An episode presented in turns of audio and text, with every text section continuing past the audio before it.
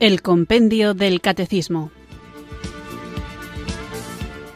Un programa dirigido por el Padre Antonio López.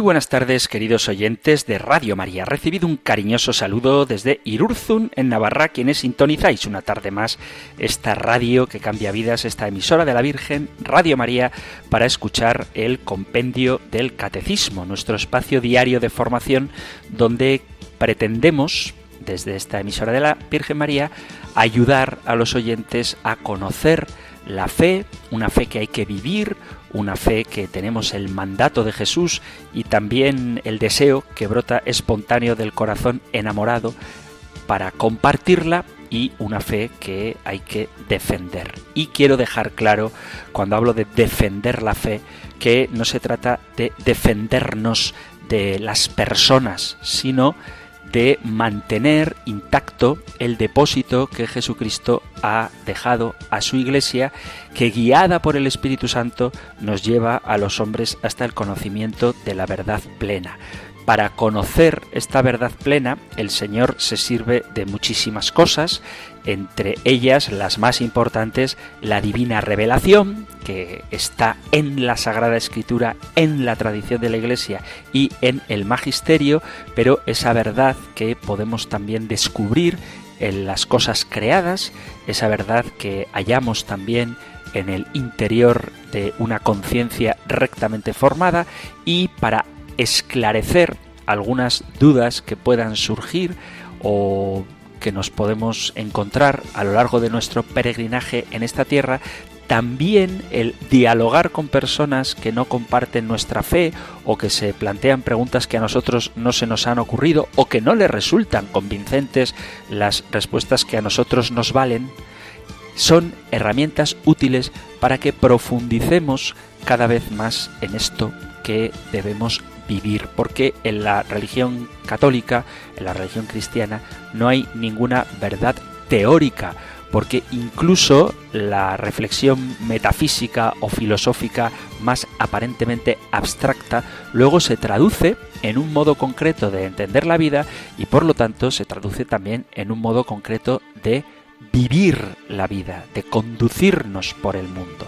Y esto lo digo porque no hay que tener miedo a las discrepancias, no hay que tener miedo a ponernos frente a frente con caridad y alegría, pero bien formados ante quienes nos pueden cuestionar cosas que debemos por caridad estar preparados para responder. No tanto con el deseo de convencer, porque el único que puede cambiar los corazones es el Espíritu Santo, pero sí con el deseo de mostrar que lo que creemos es perfectamente razonable, que nosotros no nos dejamos llevar por fantasías e ilusiones, sino que lo que hacemos desde la fe es comprender que el misterio de Dios es más grande que nuestra propia cabeza. Y esto implica hablar con cristianos que llamándose católicos, no están en perfecta comunión, quizá inconscientemente, con el magisterio de la Iglesia,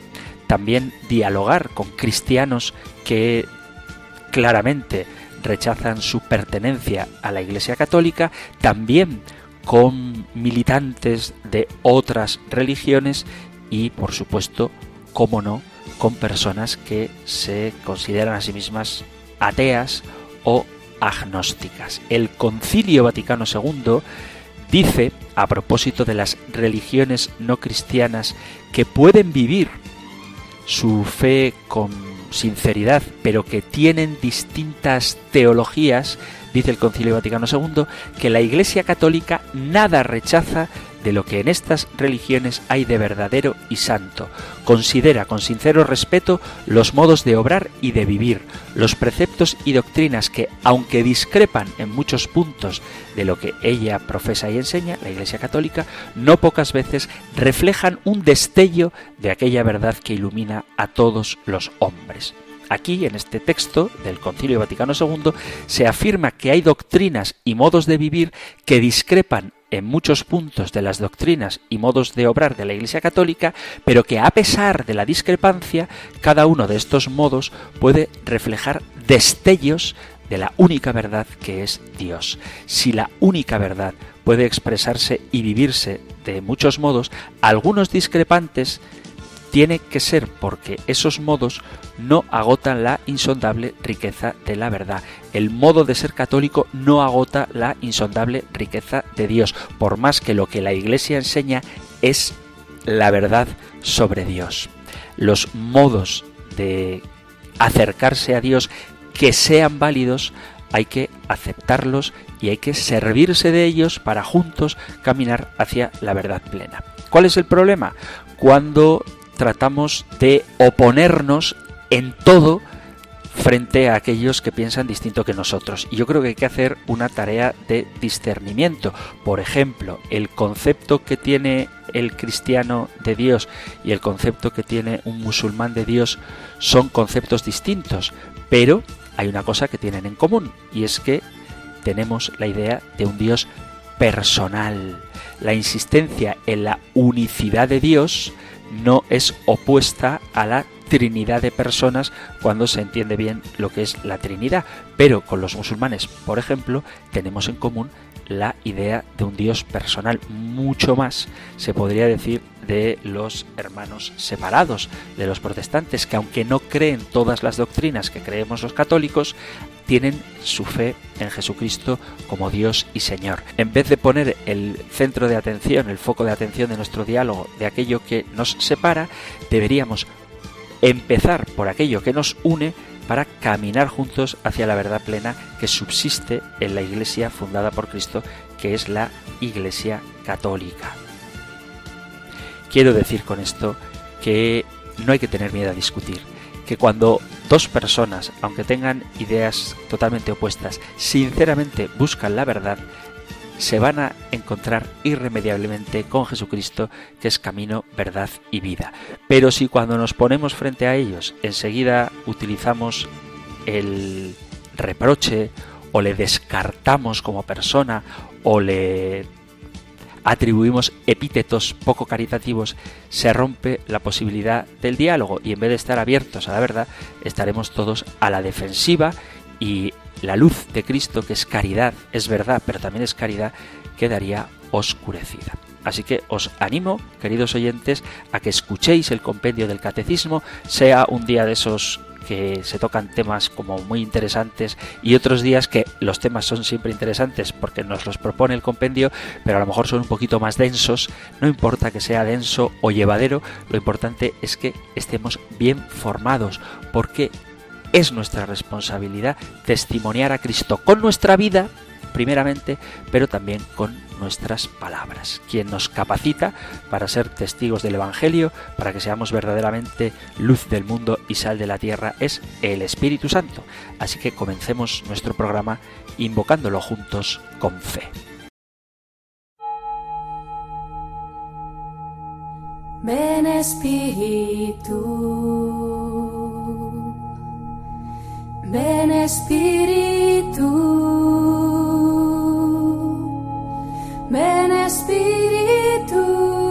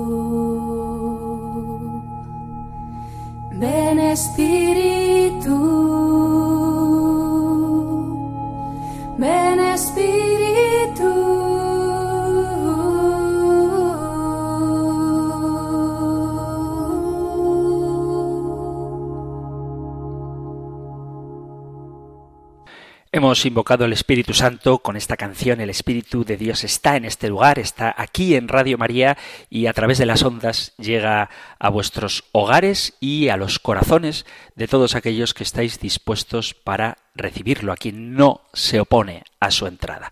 Comenzaba el programa hablando de la importancia de dialogar con aquellos que no piensan igual que nosotros, porque Sabéis que al menos una vez a la semana dedicamos el programa a vuestra participación y la mayoría de los mensajes que enviáis y que os agradezco muchísimo son mensajes con preguntas que suelen ir precedidas casi siempre de una gratitud a los voluntarios y trabajadores, a todos los que colaboran con Radio María y como los mensajes van dirigidos al programa de manera especial al compendio del catecismo y os agradezco, repito, que lo hagáis y os pido que lo sigáis haciendo para que podamos tener ocasión de seguir haciendo el programa dedicado a vuestra participación. Y normalmente, cuando al finalizar os invito a que enviéis vuestros mensajes al correo electrónico compendio o al correo electrónico o al perdón, o al número de WhatsApp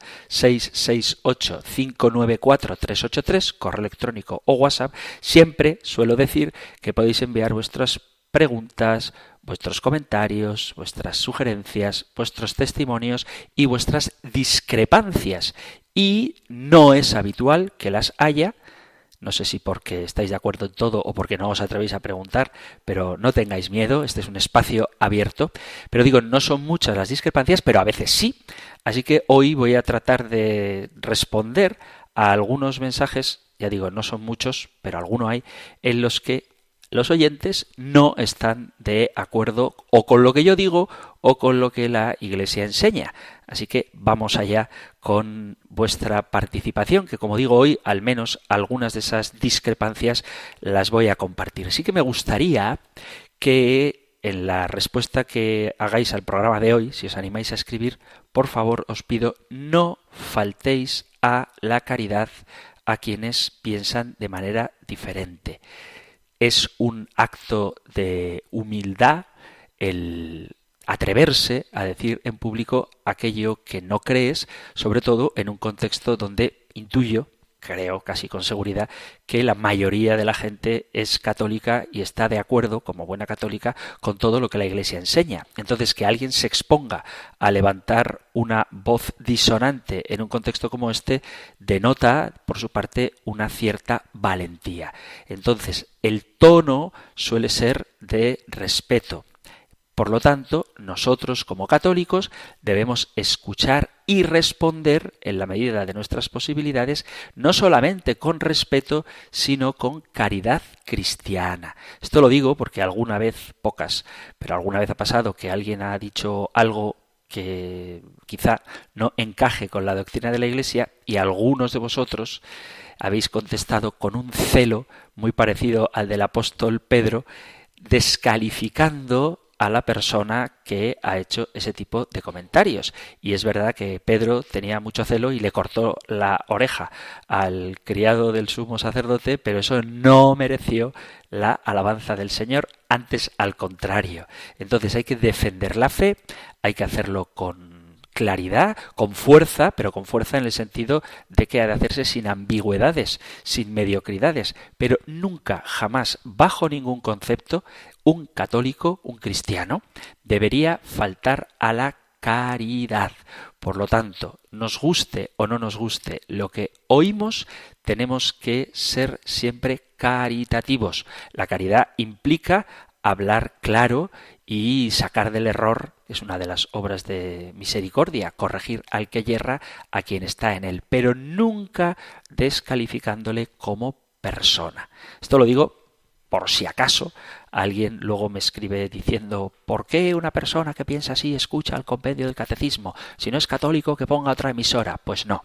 Si hay algún no católico que escucha el compendio del catecismo es muy bienvenido, le damos un abrazo y por supuesto que abrimos también para los que tienen otras creencias la línea de comunicación con el compendio del catecismo, el correo electrónico compendio arroba radiomaria.es o el número de teléfono de WhatsApp 668-594-383 para que compartan. Por dos razones. Una, para que ojalá el atender a las ondas de Radio María le toque el corazón y entre a formar parte de la comunión plena con la Iglesia Católica y otra, que tiene un sentido si queréis un poco más pragmático, para que nosotros, católicos, sepamos ante qué mundo estamos y a qué mundo Cristo nos manda a evangelizar y no podemos evangelizar un mundo que no conocemos. Dicho esto, vamos allá con las preguntas que habéis enviado. Como digo, algunas de ellas un poquito discrepantes. Cuando hablo de las discrepancias, a lo mejor pensáis que únicamente discrepan de la doctrina católica aquellas personas que no tienen devoción a Dios o que no creen en la encarnación del Verbo de Dios en Jesucristo y no aceptan que el Espíritu Santo guía a su iglesia. Pero también puede pasar, y de hecho pasa, que personas metidas en la iglesia católica, movidas por un exceso de celo, por un amor quizá no del todo bien entendido, hacen afirmaciones que contradicen lo que la Iglesia enseña. Y esto es lo que nos dice una oyente aquí al correo electrónico del compendio del catecismo, compendio arroba radiomaria.es. Leo el correo entero, dice, muy estimado y apreciado reverendo Padre Antonio, le agradezco su esfuerzo en aclararnos el significado del catecismo que no lo entiende todo cristiano católico y apostólico. Yo lo escucho atentamente casi todos los días a través del programa de Radio María a las 16 horas eh, una hora antes, esto lo digo yo, si nos sintonizas desde las Islas Canarias. Sigo con el correo. Le agradezco su paciencia y su dedicación, que son admirables, ya que muchas cosas que usted aclara no se escuchan todos los días. Yo tengo una instrucción religiosa recibida en el Colegio de Monjas del Sagrado Corazón, en que los jesuitas nos daban los ejercicios espirituales cuando nosotras, que teníamos una edad muy temprana, y nos hablaban de la Virgen, nuestra Santísima Señora y Madre nuestra. Nos hablaban de la llama redentora que nos ha regalado nuestro Señor Jesucristo en su crucifixión. Nos hablaban de la Santísima Trinidad y del Espíritu Santo. Sobre todo me ha quedado muy claro que la Santísima Virgen María es la Madre de nuestro Señor Jesucristo y que, ojo, y que es tan divina como Él. La Virgen es el serafín del cielo de la misericordia y fue elegida para encarnar en la tierra, y en ella ha puesto Dios Todopoderoso su principio materno para ser madre de Jesucristo, Hijo de Dios vivo, engendrado y no creado por el Espíritu Santo. Nuestra Señora, la Virgen María, es divina, no es ninguna alma venida para encarnar y vivir en la tierra para pasar al mundo espiritual. Ella es el cielo, de la casa del Padre, y es madre de nuestro Señor Jesucristo y madre de todas las almas que encarnaron y encarnarán en todo el universo. Nuestro Señor Jesucristo resucitó al tercer día de su muerte en la cruz y subió a los cielos en cuerpo y alma. La Virgen María también subió a los cielos en cuerpo y alma. Ella es divina, pone en letra mayúscula. Nació sin pecado original, es la Inmaculada Concepción. Jesucristo la presentó en su crucifixión como Madre de la humanidad. Le dijo a Juan Diego, Hijito mío, por ventura estoy yo aquí que soy tu madre. Todo lo que decimos en la letanía del Santo Rosario es cierto.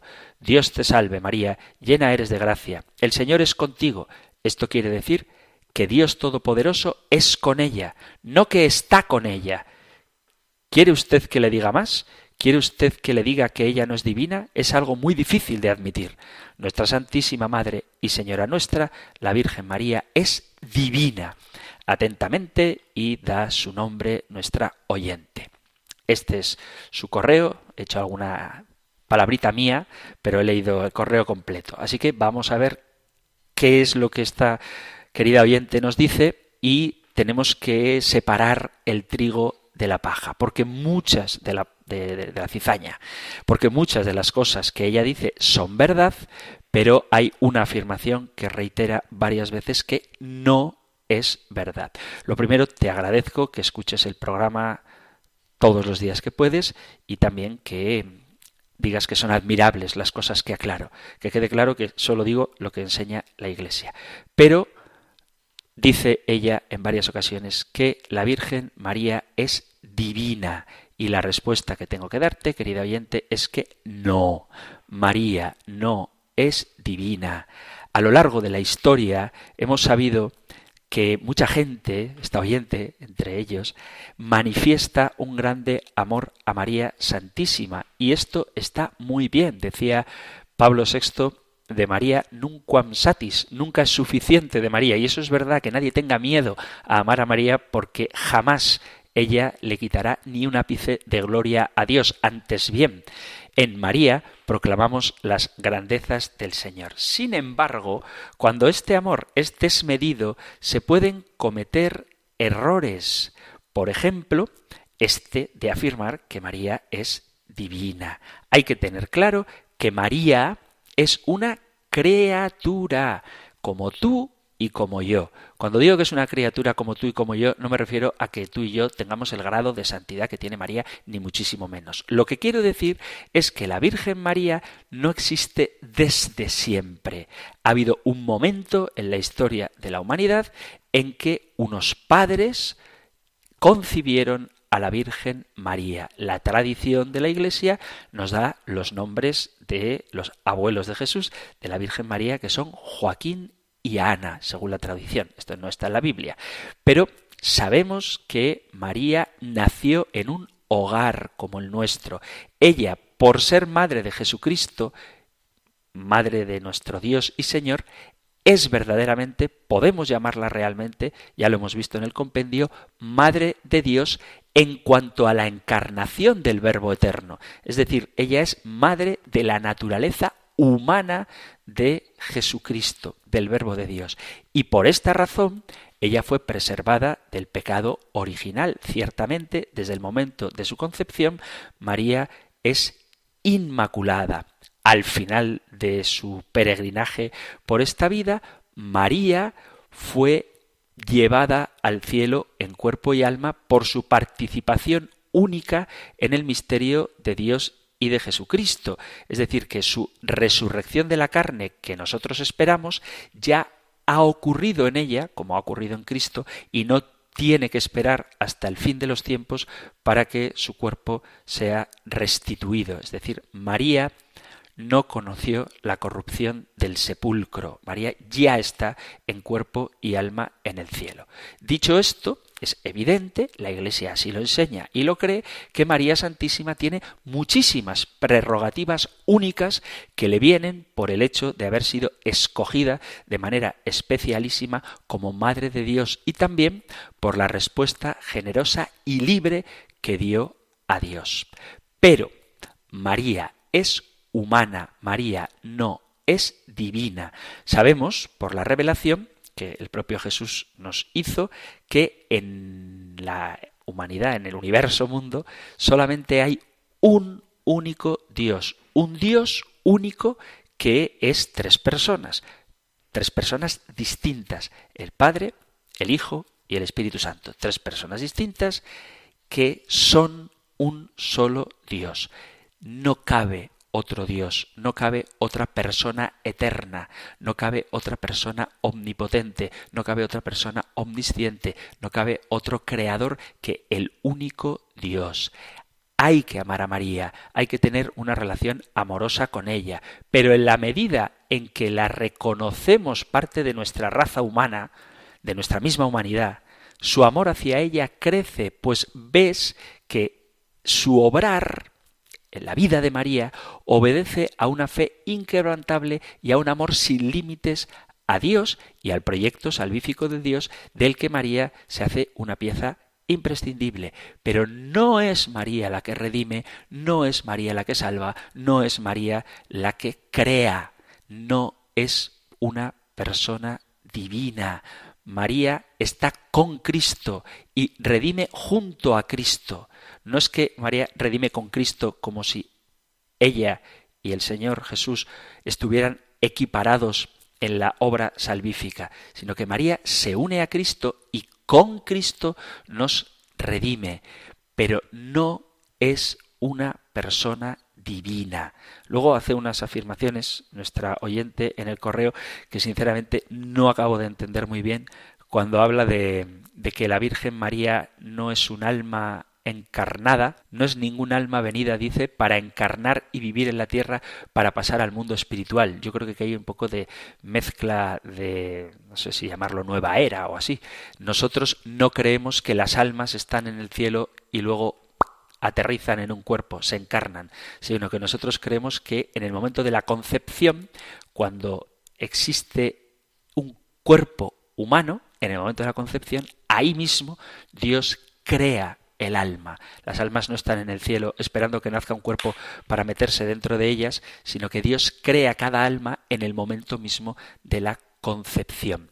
Y esa alma unida al cuerpo en el momento de la concepción se separa del cuerpo tras la muerte y volverá a unirse al cuerpo en el día de la resurrección futura, cosa que ya ha ocurrido en María, que está asunta al cielo en cuerpo y alma, pero no es persona divina. Esto no significa que no ame a María o que le tenga poca devoción, sino que no hay ninguna comparación entre la inmensa soberanía, majestuosidad y gloria de Dios Padre, Hijo y Espíritu Santo desde el principio con ninguna de sus criaturas, si bien es cierto que Dios quiso hacer partícipe a María de la obra de la redención y la donó la dotó de características muy especiales que hacen que efectivamente podamos llamarla mediadora nuestra, corredentora, aunque todo esto hay que entenderlo bien,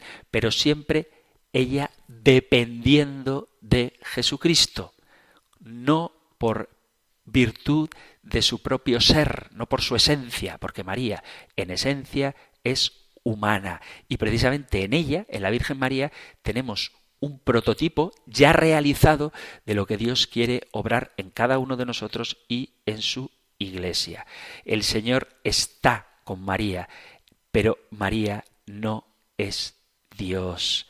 El Señor está con ella o el Señor es con ella, no creo que haya en castellano por lo menos mucha diferencia, pero María no es Dios. No me parece difícil admitir que Dios realice obras grandes en sus criaturas. Lo que sí me parecería más difícil de admitir es que haya una cuarta persona de la Santísima Trinidad, cosa que ya en sí mismo es una contradicción. Pero no, Dios ha querido contar con la libertad de un ser humano, la Virgen María, para la obra de la redención. Y eso no la diviniza. En esencia, María, junto con su Hijo Jesucristo, con Cristo, sí que tiene la omnipotencia intercesora, pero ella no es omnipotente, porque María es criatura. La más excelsa, la más bella, la más hermosa, la más santa, la más grande, la más perfecta, pero criatura. Y como este es un tema que estoy seguro de que puede quizá inquietar a los más devotos a María, que lo hacéis muy bien y que todo culto a la Virgen es poco porque desemboca necesariamente en la gloria de Dios, os voy a leer un trozo de la exhortación apostólica Marialis Cultus de Pablo VI, que se subtitula así. El título de esta exhortación apostólica es Exhortación apostólica Marialis Cultus de su santidad Pablo VI para la recta ordenación y desarrollo del culto a la Santísima Virgen María. Y allá por el número 25 comienza la parte segunda que se titula Por una renovación de la piedad mariana. Y la sección primera dice Nota trinitaria, cristológica y eclesial del culto a la Virgen. Ante todo, es sumamente conveniente que los ejercicios de piedad a la Virgen María expresen claramente la nota trinitaria y cristológica que le es intrínseca y esencial. En efecto, el culto cristiano es por su naturaleza culto al Padre, al Hijo y al Espíritu Santo, o como se dice en la liturgia, al Padre por Cristo en el Espíritu. En esta perspectiva se extiende legítimamente, aunque de modo esencialmente diverso, en primer lugar y de modo singular, a la Virgen Madre del Señor y después a los santos, en quienes la Iglesia proclama el misterio pascual, porque ellos han sufrido con Cristo y con Él han sido glorificados. En la Virgen María todo es referido a Cristo y todo depende de Él. En vistas a Él, Dios Padre la eligió desde toda la eternidad como Madre toda santa y la adornó con dones del Espíritu Santo que no fueron concedidos a ningún otro. Ciertamente, la genuina piedad cristiana no ha dejado nunca de poner de relieve el vínculo indisoluble y la esencial referencia de la Virgen al Salvador divino. Sin embargo, nos parece particularmente conforme con las tendencias espirituales de nuestra época, dominada y absorbida por la cuestión de Cristo, que las expresiones de culto a la Virgen se ponga en particular relieve el aspecto cristológico y se haga de manera que éstas reflejen el plan de Dios, el cual preestableció con un único y mismo decreto el origen de María y la encarnación de la divina sabiduría.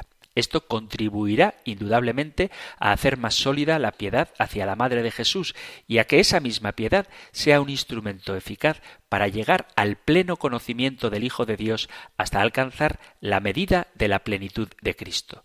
Por una parte, contribuirá a incrementar el culto debido a Cristo mismo, porque según el perenne sentir de la Iglesia, confirmado de manera autorizada en nuestros días, se atribuye al Señor lo que se ofrece como servicio a la esclava. De ese modo redunda en favor del hijo lo que es debido a la madre, y así recae igualmente sobre el rey el honor rendido como humilde tributo a la reina.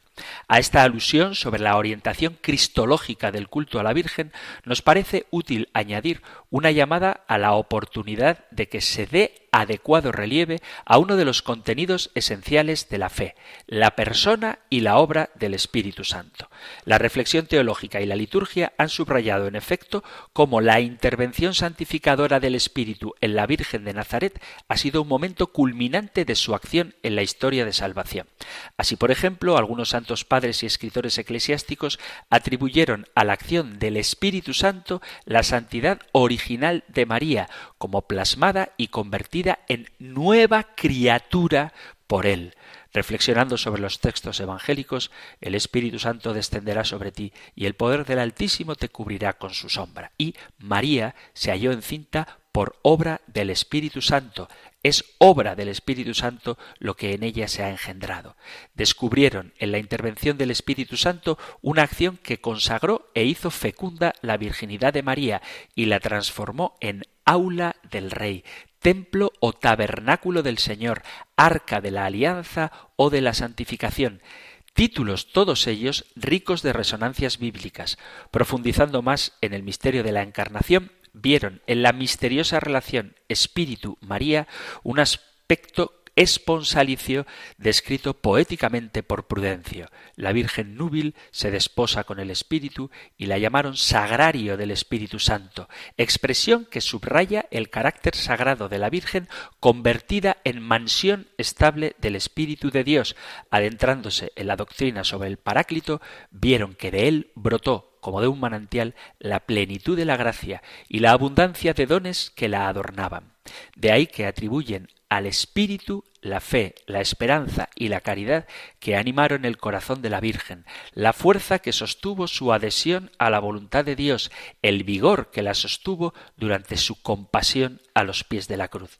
Señalaron el cántico profético de María, un particular influjo de aquel espíritu que había hablado por boca de los profetas. Finalmente, considerando la presencia de la Madre de Jesús en el cenáculo, donde el espíritu descendió sobre la iglesia naciente, enriquecieron con nuevos datos el antiguo tema María Iglesia y sobre todo recurrieron a la intercesión de la Virgen para obtener del Espíritu la capacidad de engendrar a Cristo en su propia alma, como atestigua San Ildefonso en una oración sorprendente por su doctrina y por su vigor suplicante.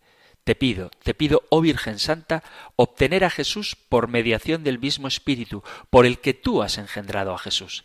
Reciba mi alma a Jesús por obra del Espíritu, por el cual tu carne ha concebido al mismo Jesús. Que yo ame a Jesús en el mismo Espíritu, en el cual tú lo adoras como Señor y lo contemplas como Hijo. María es ciertamente la madre del Señor, pero también es la esclava del Señor. María no es Dios.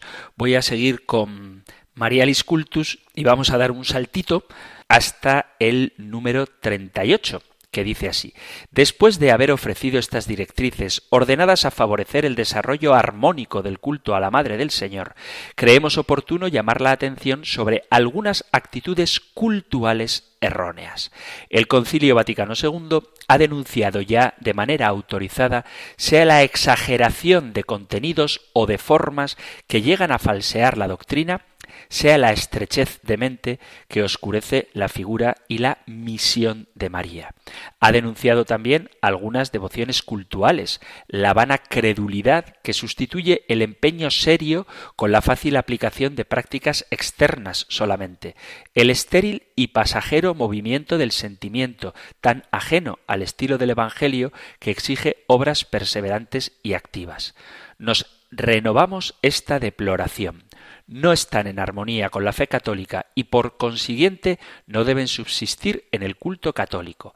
La defensa vigilante contra estos errores y desviaciones hará más vigoroso y genuino el culto a la Virgen, sólido en su fundamento, por el cual el estudio de las fuentes reveladas y la atención a los documentos del magisterio prevalecerán sobre la desmedida búsqueda de novedades o de hechos extraordinarios, objetivo en el encuadramiento histórico, por lo cual deberá ser eliminado todo aquello que es manifiestamente legendario o falso, adaptado al contenido doctrinal, de ahí la necesidad de evitar presentaciones unilaterales de la figura de María, que, insistiendo excesivamente sobre un elemento, comprometen el conjunto de la imagen evangélica límpido en sus motivaciones, por lo cual se tendrá cuidadosamente lejos del santuario todo mezquino interés.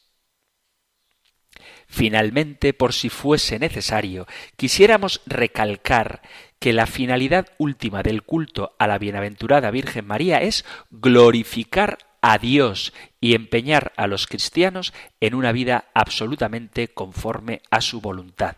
Los hijos de la Iglesia, en efecto, cuando uniendo sus voces a la voz de la mujer anónima del Evangelio, glorifican a la Madre de Jesús, exclamando vueltos hacia él, Dichoso el vientre que te llevó y los pechos que te criaron, se verán inducidos a considerar la grave respuesta del Divino Maestro. Dichosos más bien los que escuchan la palabra de Dios y la cumplen.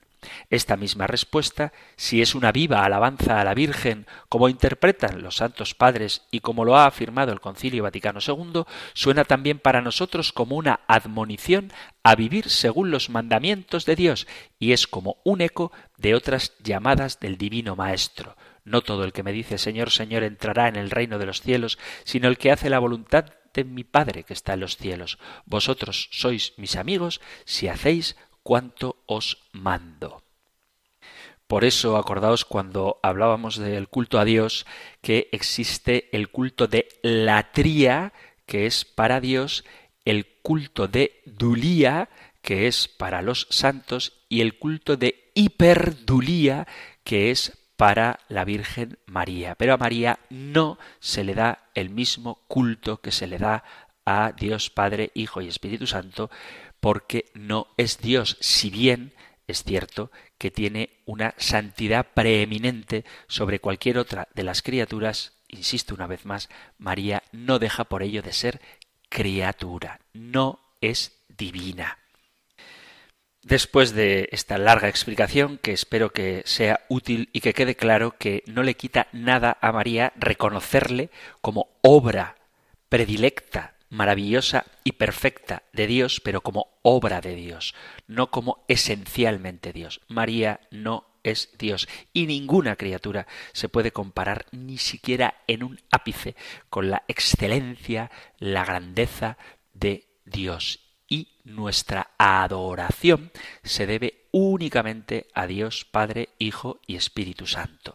Podemos glorificar a Dios en sus criaturas y la más excelsa de todas ellas es la Virgen María. Dicho esto, vamos con otra pregunta, también discrepante, y dice así esto es otra oyente que ha escrito al correo electrónico compendio arroba radiomaria.es. Dice, tengo dudas acerca del libre albedrío. El libre albedrío es tomar las decisiones libremente.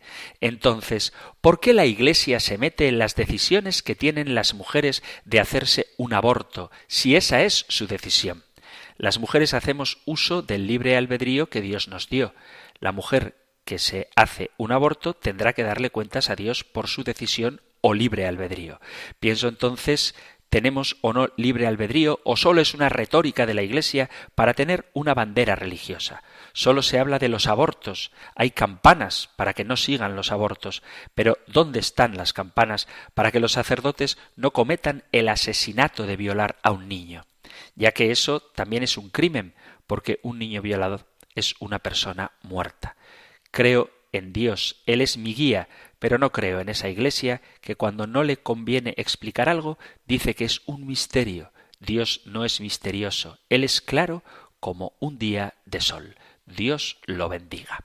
Pues muchas gracias por desearme la bendición de Dios, que Dios te bendiga también a ti y estás hablando de varias cosas, vamos allá con todas ellas poquito a poco. Efectivamente, el libre albedrío es tomar las decisiones libremente, pero precisamente para que tomemos las decisiones correctas, Dios se ha revelado y ha dado sus mandamientos que podemos obedecerlos o desobedecerlos. Si los obedecemos tendremos vida y si los desobedecemos llegaremos a la muerte, dice la Sagrada Escritura. En el Evangelio de San Mateo, en el capítulo 19, en el encuentro que tiene Jesús con el joven rico, dice Jesús, ¿por qué me llamas bueno? Solo uno es bueno. Si deseas entrar en la vida, guarda los mandamientos. O Jesús también dice que el que me ama guardará mis mandamientos.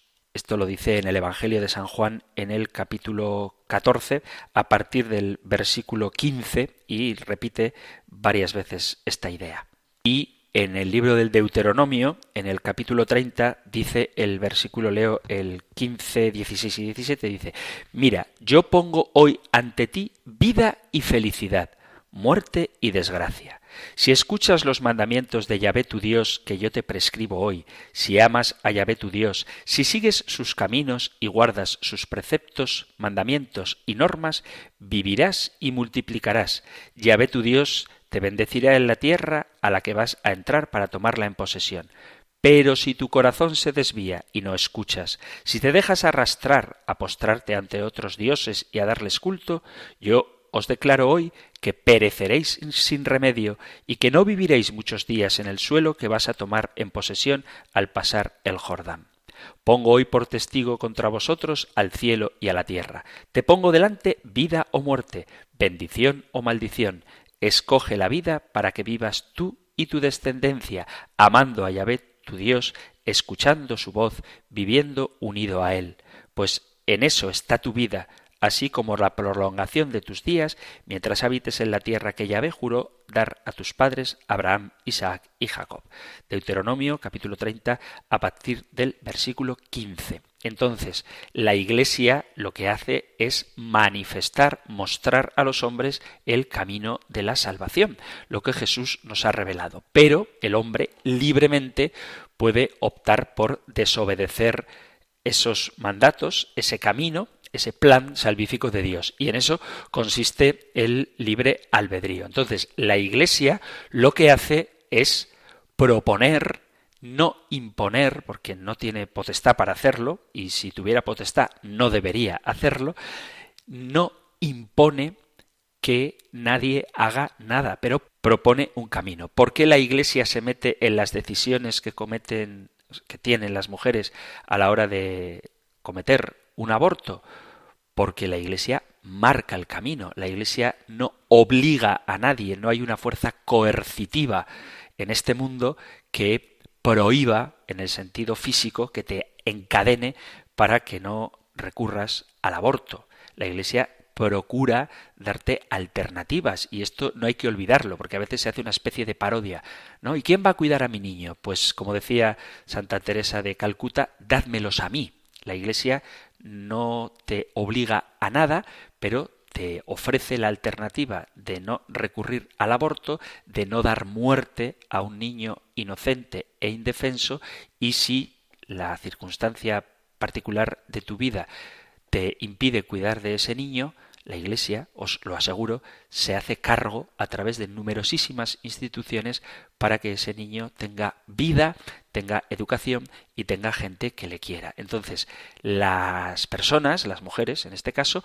pueden hacer uso del libre albedrío que Dios les ha dado, pero la Iglesia, haciendo uso no sólo de su libre albedrío, sino también de su vocación, de su llamada, de su misión, de aquello para lo que ha sido fundada por Cristo, te anuncia cuál es el camino que te lleva a la salvación y te previene de cuál es el que te lleva a la condenación. Entonces, la Iglesia proclama, predica, educa y ayuda a las mujeres embarazadas en situación de peligro de aborto para que busquen otras alternativas que no acaben con la vida del niño que está por nacer, pero no les quita la libertad. De hecho, suceden abortos por más que la Iglesia proclama con toda su fuerza que el aborto es una aberración.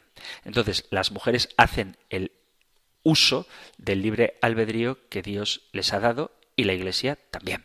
Entonces, las mujeres que se hacen un aborto efectivamente tendrán que dar cuenta a Dios, pero la Iglesia, si no proclama el valor de la vida, también tendrá que darle cuenta a Dios. ¿De acuerdo? Entonces, el libre albedrío no es una retórica, es una verdad que la Iglesia proclama y que cada uno puede hacer uso de él para bien o para mal. Se habla de los abortos y se hacen manifestaciones externas en contra del aborto, o mejor dicho, a favor de la vida, porque hay leyes que quieren hacer legítimo algo que nunca dejará, por más que se diga lo contrario, de ser un crimen. ¿Por qué no se tocan las campanas para que no haya asesinatos o violaciones de niños? Eso es un pecado terrible, es una vergüenza para la Iglesia y nunca haremos suficiente penitencia por los atroces pecados que dentro de ella en ocasiones se cometen contra los más inocentes. Pero lo cierto es que actualmente, y espero que esto no cambie, no hay ninguna ley que permita violar niños. Perdón por la crudeza del lenguaje, pero es el tono en el que habla nuestra oyente y creo que hay que hablar claro. Entonces, no hay ninguna ley que permita violar o asesinar niños fuera del vientre de su madre. Y por lo tanto, la Iglesia no tiene que manifestarse en contra de una ley que permita eso, porque tal ley no existe. Ciertamente es un crimen atroz, terrorífico, pero sabemos que salvo que el Satanás se haya apoderado del corazón de los hombres que cometen estos repugnantes actos contra los niños inocentes, o salvo que uno sea un trastornado mental, un loco, nadie aprueba este tipo de actos. Sin embargo, desafortunadamente, sí que hay una cultura, una sociedad, la nuestra, que aprueba el asesinar a un niño dentro del vientre de su madre. Y por lo tanto es tarea de la Iglesia denunciar esta situación. Es decir, el aborto es permitido, es legal y socialmente aceptado y no deja por ello de ser una aberración y el abuso de los niños es ciertamente una aberración, un acto asqueroso y repugnante, pero la sociedad entiende que esto es algo inaceptable y por lo tanto la Iglesia lo que quiere es dar voz a aquellos que no tienen voz, que son los niños abortados. La Iglesia no solo toca las campanas para luchar con el aborto, y la Iglesia hace mucho, hace muchas cosas para terminar con la atrocidad de los abusos sexuales. Vos estis lux mundi, vosotros sois la luz del mundo, es un motu propio del Papa Francisco donde establece los procedimientos para denunciar el acoso y la violencia. Nuestro Señor Jesucristo llama a cada uno, dice este documento, a ser un brillante ejemplo de virtud, integridad y santidad. Y en este texto el Papa se dedica a luchar contra los abusos sexuales cometidos por clérigos y religiosos, así como también a luchar contra las acciones u omisiones de obispos o superiores religiosos con la intención de interferir o evadir las investigaciones de los abusos. El Papa recuerda que los crímenes de abuso sexual ofenden a nuestro Señor Jesucristo, causan daños físicos, psicológicos y espirituales a las víctimas y dañan a la comunidad de los fieles. Y menciona la responsabilidad que tienen especialmente los obispos para prevenir estos crímenes. El documento es fruto del encuentro sobre la protección de los menores que se celebró en el Vaticano en el año 2019, donde se establecieron nuevas normas de procedimiento para combatir los abusos sexuales y asegurar que los obispos y superiores religiosos den cuenta de su trabajo. Y es una norma universal que se aplica a toda la Iglesia. Se capacita en cada diócesis un lugar para poder presentar las quejas en este sentido, se obliga a informar con prontitud a la autoridad eclesiástica sobre todas las denuncias de abusos de las que se tenga conocimiento, pero no solo de los abusos, sino también de las omisiones o encubrimiento en la gestión de estos casos. No solo del abuso infantil, sino también del abuso que se ejerce contra los adultos vulnerables o contra la violencia sexual y también contra el acoso producto del abuso de la autoridad, también la violencia contra las religiosas por partes de clérigos o el acoso a seminaristas o novicios que son mayores de edad. Se pretende acabar con los encubrimientos, proteger a las personas vulnerables, por supuesto, proteger a las víctimas de los abusadores y también tener cuidado con que no haya denuncias falsas que hacen tantísimo daño. Pero no es verdad que la Iglesia hoy por hoy, desde luego, se mantenga ajena a este drama porque lucha muy fuertemente contra él. De hecho, se han cambiado las sanciones canónicas para quienes cometen abusos sexuales la Iglesia no tiene la autoridad civil, pero pone a disposición de las autoridades civiles seculares a quienes han cometido este tipo de actos. Entonces, es verdad que es un drama, ciertamente que en la Iglesia ocurran este tipo de cosas, pero eso no tiene nada que ver con el aborto. Es decir, la Iglesia quiere cuidar a los niños, tanto a los niños que están en el seno de sus madres como a aquellos niños que ya han nacido y que se han puesto en manos de la Iglesia para que sean educados o formados. Entonces, entiendo la pregunta de nuestra oyente o el correo de la oyente, pero creo que son dos cosas distintas. Y termina ella diciendo que Dios no es misterio, que es claro como un día de sol. Pues ojalá todo el mundo lo viera así. Para mí también Dios es algo nítido, está clarísimo que el Señor existe y no solamente que existe, sino que nos ama y nos llama a entrar en comunión con Él. Pero lo cierto es que si Dios fuera así de claro para todo el mundo, no existirían ateos. Y además no se trata solo de creer en la existencia de Dios, sino en saber quién es ese Dios, cuál es su rostro y cuál es su voluntad. Digo que Dios es un misterio porque ciertamente lo es incluso para quienes tenemos fe, porque Dios es más grande que nuestro pensamiento y aunque hay cosas que conocemos de Él porque nos las ha revelado, todavía nos sorprenderá cuando lo encontremos cara a cara y seamos semejantes a Él porque lo veremos tal cual es.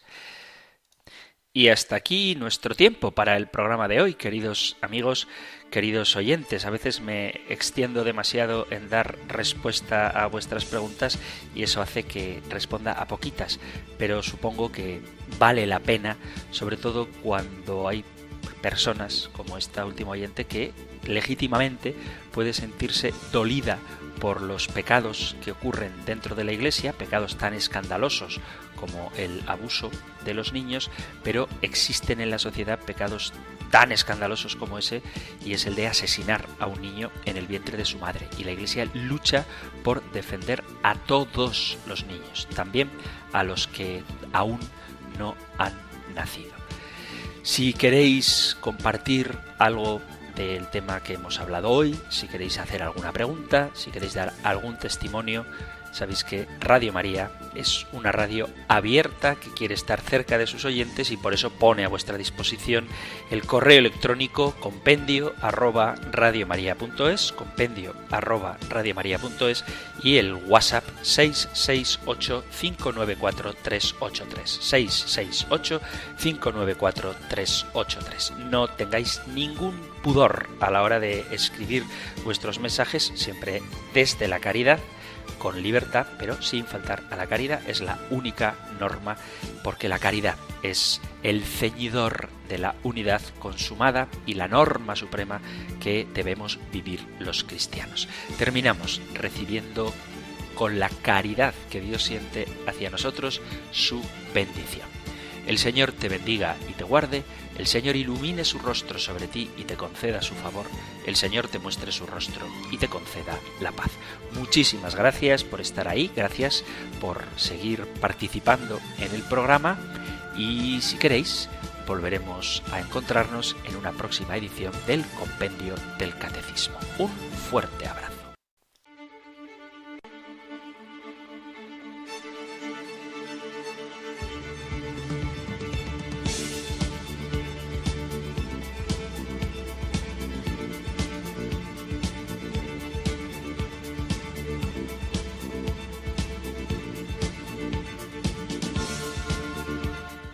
El Compendio del Catecismo. Un programa dirigido por el Padre Antonio López.